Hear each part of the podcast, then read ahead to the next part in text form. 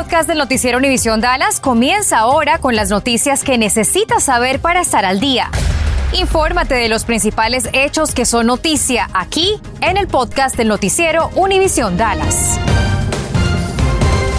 A partir de hoy, todos los viajeros extranjeros que lleguen por tierra o por aire deben demostrar tener completa la vacuna contra el coronavirus aprobada por los CDC y la OMS. El aeropuerto Dallas Forward fue testigo de múltiples reencuentros el día de hoy. Cientos de personas pudieron ver de nuevo a sus familiares tras meses de restricciones. Laura Cruces está desde temprano en la terminal D del aeropuerto Dallas Forward. Laura, ¿cómo ha transcurrido el día? Compañeros, muy buenas tardes. Puedo decirle que abrazos, flores, besos, todo eso se volvió a ver hoy acá en el aeropuerto Dallas Forward. La pandemia había separado a muchas familias, pero un carnet de vacunación les está permitiendo reencontrarse.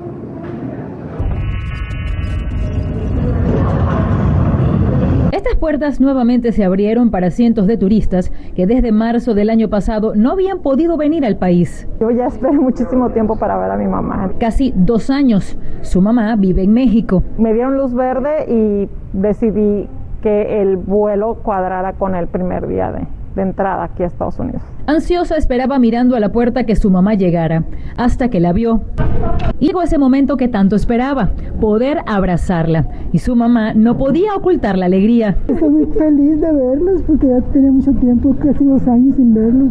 Pero este no fue el único encuentro. Abrazos y besos se vieron durante todo el día, pero algunos me contaron que los nuevos requisitos los retrasaron. Todos los papeles ahora tienen que ser en físico, ¿no? Entonces tienes que entregar la prueba de COVID, que ese siempre ha sido el requisito, más ahora los comprobantes de vacunación. Me dice que esto hizo más lento el proceso y su vuelo se retrasó dos horas. Otros me dijeron lo mismo. Mucha cosa. ¿Cuánto tardó? Dos horas y media en hacer check-in. Pero otros corrieron con más suerte. Yo eh, previne, hice mi check-in por la aplicación y pasé sin ningún problema. Los viajeros me dijeron que estaban de acuerdo con las medidas, pero que esperaban que los tiempos mejoraran para evitar retrasos. Las tarjetas de vacunación y las pruebas me dijeron solo se las pidieron antes de abordar y no al llegar al país. Bueno, si usted está esperando familiares ya una vez abiertas las fronteras para viajes no esenciales a través de este aeropuerto, Dallas Forward, les hago una advertencia. Hoy el aeropuerto dijo que está esperando muchísimos viajeros para estas fechas que vienen y dieron unas restricciones. Por ejemplo, el aeropuerto no va a estar permitiendo que usted haga una reservación con descuento anticipada desde el 19 al 27 de noviembre. También le están pidiendo que por favor venga con bastante anticipación y que si puede se estacione en estaciones de DART o de servicios similares para que no venga hasta acá. Y les puedo decir, compañeros, que desde temprano que yo traté de venir para acá me costó bastante conseguir un puesto de estacionamiento, así que tómelo en cuenta. La idea es de que la gente que vaya a viajar no tenga más contratiempos, lleva ya su tarjeta de vacunación completa para que al momento que lleguen a la frontera puedan hacer su pase más, más rápido. La empresa de autobuses Tornado se reporta lista para esta nueva etapa de apertura de la frontera terrestre y ya desde la mañana comenzó a transportar personas que cumplen con los requisitos que exigen las autoridades, como son la prueba de la vacuna o de una prueba de coronavirus negativa, así como también el uso de la mascarilla. De acuerdo al gerente regional de autobuses Tornado, entre 25 y 30% son sus clientes que resultaron afectados por el cierre que duró 19 meses. Hoy se llevó a cabo el funeral de otro oficial que perdió una intensa batalla contra el coronavirus.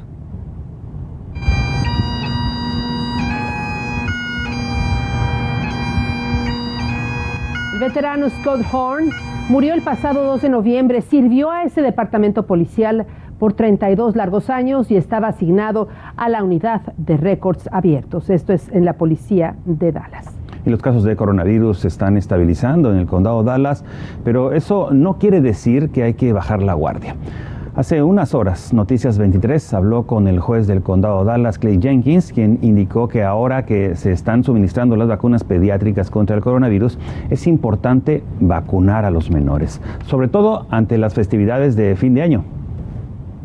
I'd say get that shot as early as you can. Christmas uh, will be here soon. There'll be a lot of people gathering together. El juez del condado Dallas, Clay Jenkins, pide que se vacunen lo más pronto posible. Y por otro lado, el juez señaló que aunque la Corte de Apelaciones del Quinto Distrito bloqueó el mandato de la administración Biden que requiere que las empresas con más de 100 empleados exijan que estén vacunados o se sometan a pruebas semanales, la ley federal, según él, está por encima de las leyes estatales.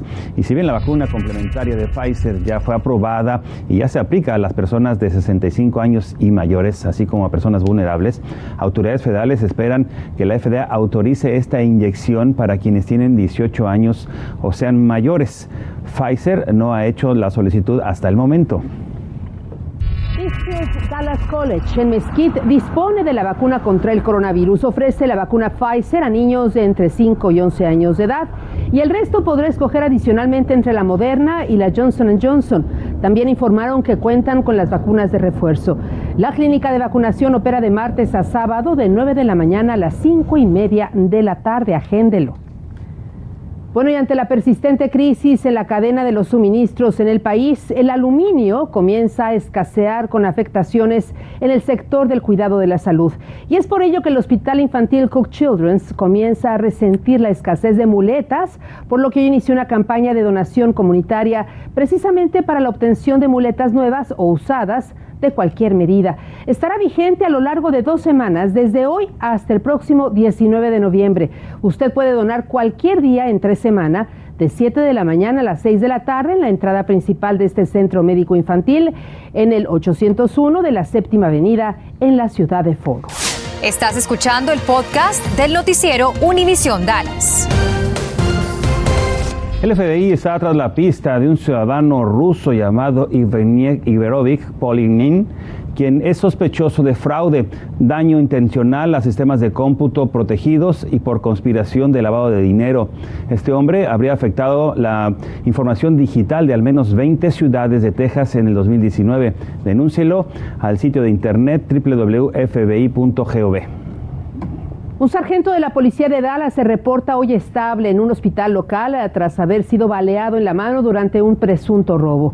Ocurrió al filo de la una de la madrugada en Odelia Road. Según la policía, una persona reportó que un hombre pateaba y golpeaba la puerta de su apartamento. Eddie García, el jefe de la policía de Dallas, nos confirmó esta madrugada que cuando oficiales llegaron y lo confrontaron verbalmente, el sospechoso volteó y le disparó al menos en cuatro ocasiones a un sargento y a pesar de que huyó, este individuo fue detenido. Y parece ser que, bueno, está funcionando lo que hace la policía de Dallas para reducir el crimen. Al menos así lo indican los números. Andrea Rega, pues, vio esta exposición de la policía de Dallas y nos amplía la información. Vamos contigo, Andrea. De acuerdo a esos números y lo que dijo el propio jefe de la policía, después de un año 2020 bastante violento a pesar de la pandemia, desde podemos decir la mitad de este 2021 el crimen violento ha bajado. De manera general, octubre, para sorpresa de muchos, fue uno de los meses más seguros en Dallas.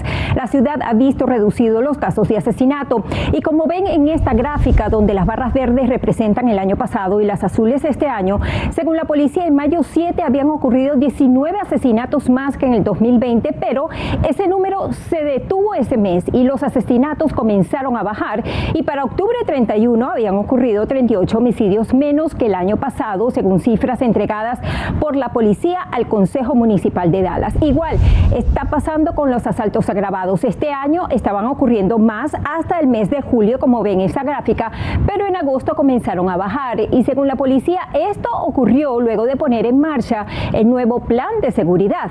Escuche lo que dijo el propio jefe de la policía en la reunión esta mañana. We aren't doing touchdown dances, as I've been mentioned. Uh, this is a journey, not a destination. Uh, but with that, bueno, García dijo que está cautelosamente optimista, que están contentos por los resultados hasta ahora, pero que los resultados del plan se verán a la larga. Los números de hoy no son los resultados finales. Recordemos que este plan se basa en el ataque directo a las áreas más violentas donde ocurre el crimen. Aquí en Noticias 23 incluso hemos reportado de varios operativos hechos en las mismas. Andrea Rega, Noticias 23. El rapero Travis Scott informó que tras la tragedia que se registró el viernes pasado en el Festival Astro World en Houston, va a pagar por los funerales de las ocho víctimas. El rapero además informó que se asociará con el portal de terapia en línea BetterHelp para proveer servicios de salud mental para aquellas personas que resultaron afectadas y es que más de 300 resultaron heridas. Una de las ocho personas que perdieron la vida es Danish Beig, de 27 años, de Yules. Murió tratando de salvar a su prometida y de ayudar a otros. Su funeral fue ayer en Calderville. Y malas noticias para quienes fuman cigarrillos electrónicos. Un nuevo estudio revela que los usuarios de estos cigarrillos electrónicos son más propensos a tener un derrame cerebral. Más pronto incluso que los fumadores tradicionales de tabaco. Investigadores de la Escuela de Medicina del Hospital Monte Sinaí de Nueva York buscaron en casi 80 mil registros durante tres años para llegar a esa conclusión buenas tardes, feliz inicio de semana. Los Dallas Cowboys sufrieron una paliza el domingo ante los Denver Broncos, un revés inesperado considerando que habían ganado sus últimos seis juegos. Eso sí, Dak Prescott fue crítico del desempeño del equipo.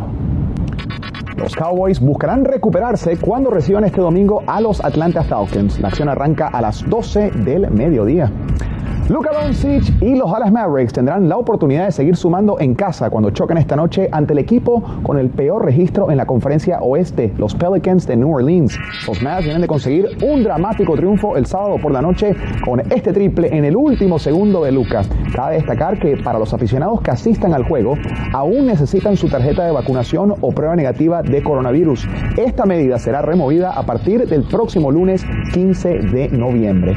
Y el FC Dallas cerró la temporada con un empate anoche en San José. Los toros terminaron ante penúltimos en la tabla, quedándose fuera de los playoffs. Apenas la octava vez que no avanzan en 25 temporadas de existencia. Palabras del técnico interino Marco Ferruzzi. Aquellos residentes con deudas con la justicia que tengan citatorios o el pago pendiente de multas en la Corte de Fort Worth, bueno, tendrán la oportunidad de saldarlas en la Corte Municipal. Podrían ser elegibles para hacer servicio comunitario o bien hasta ser acreedores a una reducción del monto de la multa pendiente. Si usted desea obtener más información, llame al teléfono 817-392-6700 de lunes a viernes de 8 de la mañana a las 4 de la tarde sal de sus deudas con la justicia. Hay que hacerlo así. Muchísimas gracias por su presencia. Gracias por su atención y compañía. Gracias por escuchar el podcast del noticiero Univisión Dallas. Puedes descubrir otros podcasts de Univisión en la aplicación de Euforia o en univision.com diagonal podcasts.